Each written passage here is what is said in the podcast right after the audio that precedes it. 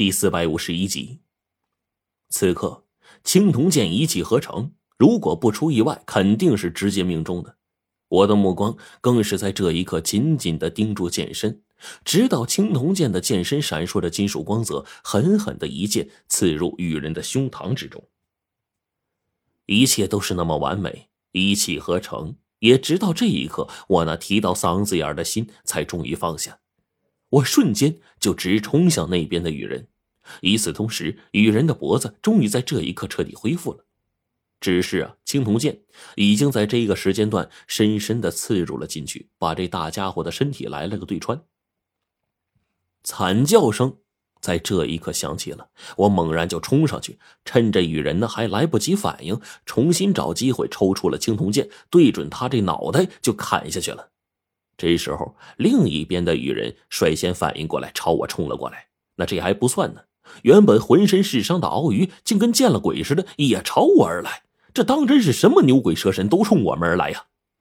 冰窟窿和徐子良正在那边对决着呢，羽人的攻击不断。黄队他们正苦不堪言，朱雀不断的和那边的羽人们周旋着，而贞子奶奶和白程程正在不断的为我争取时间，好想办法解决掉这边的鱼人。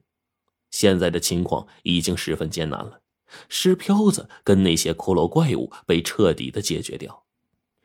我无奈的看着四面呢，看到他们都在想方设法的拖延时间，为我营造机会。那么。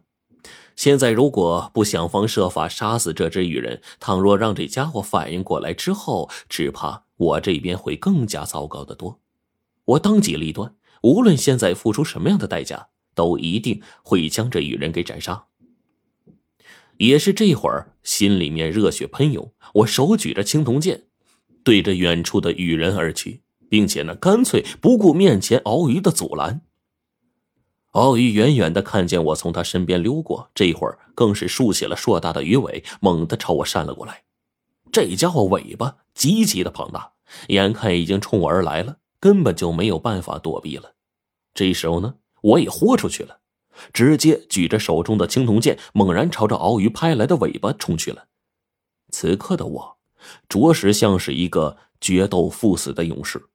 旁人看到我那模样啊，像是我准备冲上去送死似的。但只有我知道，这是唯一的生路。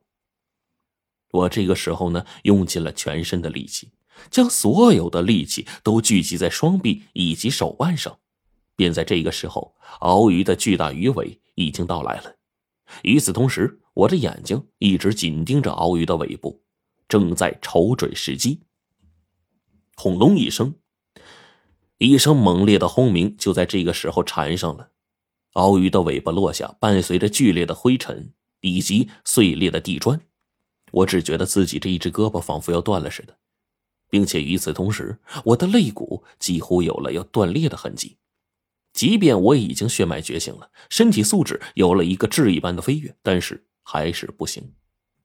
我被鳌鱼拍中，强忍着疼痛。从这恐怖东西的尾巴当中啊，抽出青铜剑来，同时呢，借助刚才打算好的力量，整个人便被这股力量直接送到了刚刚受伤的羽人面前。那此刻的这只羽人呢，才刚刚站起来，正从方才的伤害当中清醒，身体还有些站立不稳。但这正是我想要的时机，因为鳌鱼将我拍飞过来的方向正在这里。我的双臂也在这个时候用尽了力气，横攥着手中的青铜剑，上面显眼的血液是我的舌尖血，里面更是蕴含着龙的气息。青铜剑被我用力的挥起，在这一瞬，手中青铜剑几乎将那个羽人给腰斩在地。大概是因为鳌鱼将我拍飞的力量啊不够，所以手中的青铜剑呢，在切入羽人的身躯碰到骨头的时候，受到了一部分阻力。直到我又用了足够的力气，才终于完全的将其斩断突破。这一瞬，我满意的在地上不断的爬着，将一米开外的青铜剑呢重新握在手中，想要重新的站起来，但是浑身的疼痛已经令我的身体开始浮肿了，嘴里喷涌的血液已经分不出是舌尖溢出来的还是内脏当中吐出来的。但无论如何，现在我都管不了这一切了。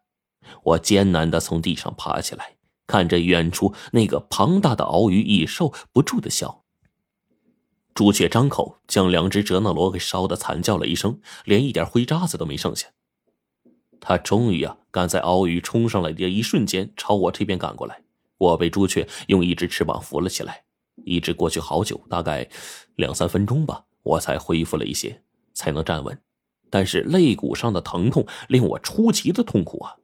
朱雀此刻呢低鸣了一声，似乎让我暂时啊先休息休息。这反倒此刻变成了近几间的对决。但唯有一点，我记得从鳌鱼进入这里开始，一直到刚才的紧急关头，这个庞然大物都没能继续用出自己的力量，将那些水流快速结冰，朝我们攻击过来。与此同时，我这才发现鳌鱼那庞大的身躯呀。已经逐渐看不到任何的光泽了，这分明是躯体已经脱水的征兆啊！而这个时候呢，我脑子仔细一琢磨，我就全都明白了。冰窟窿曾经对我们说过，鳌鱼这种东西向来都是生活在水中，亦或是海中的。这种东西呢，往往是群居的禁忌异兽，尤其是上古那个变态的年代中，一群鳌鱼在水中行动，那根本就是其他生物的噩梦啊！然而，面前的鳌鱼呢？现在只剩下一条在单打独斗，而且别忘了，它早已经严重脱水了，一直跟我们拼斗。而且之前在佛爷手那边，为了将我们击杀，更是用尽了力气，耗费了那么多的水，用来凝结成冰。现在这鳌鱼要是还能继续发出冰箭，那才是怪事呢。所以呢，现在的鳌鱼，准确来说，应该是强弩之末了。毕竟它是水生的东西。即便克制朱雀，但在陆地上活动的久了，自然而然更加吃力。尤其是到了现在，是我们将它击杀的最好的时机。